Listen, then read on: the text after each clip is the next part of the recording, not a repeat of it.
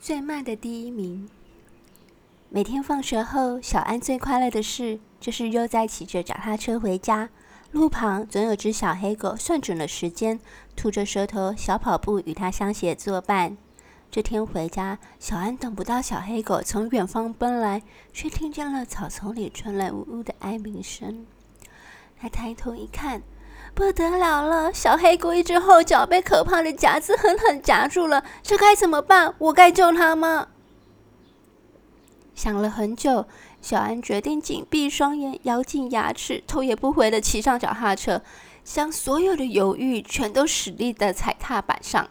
骑到一半的时候，他折了回来，小心翼翼抱起小狗，放进车篮子。小黑狗的体重要比小安想象中的来得轻。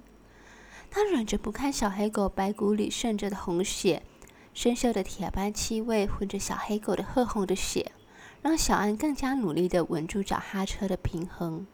回到家后，爸爸用力搬开夹子，小黑狗忍过了一生中最可怕的时刻。沉沉睡在铺满柔软毯子的纸箱里。睡觉前，小安听见了纸箱前内传来闷哼的叫声。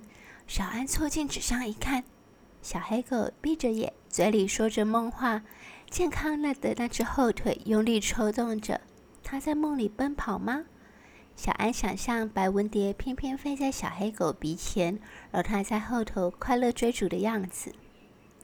但是从那一天起，小黑狗一跛一跛的脚步再也跟不上脚踏车轮画圈的速度。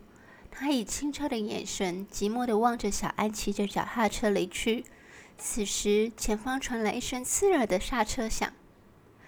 小黑狗的耳朵竖地立起，听见他喊：“小黑，我们来比赛谁走的最慢啦！”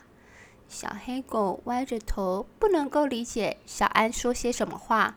但他终于能跟上小安的脚步了，他们的脚步越来越慢，越来越慢，谁是第一名变得一点也不重要了。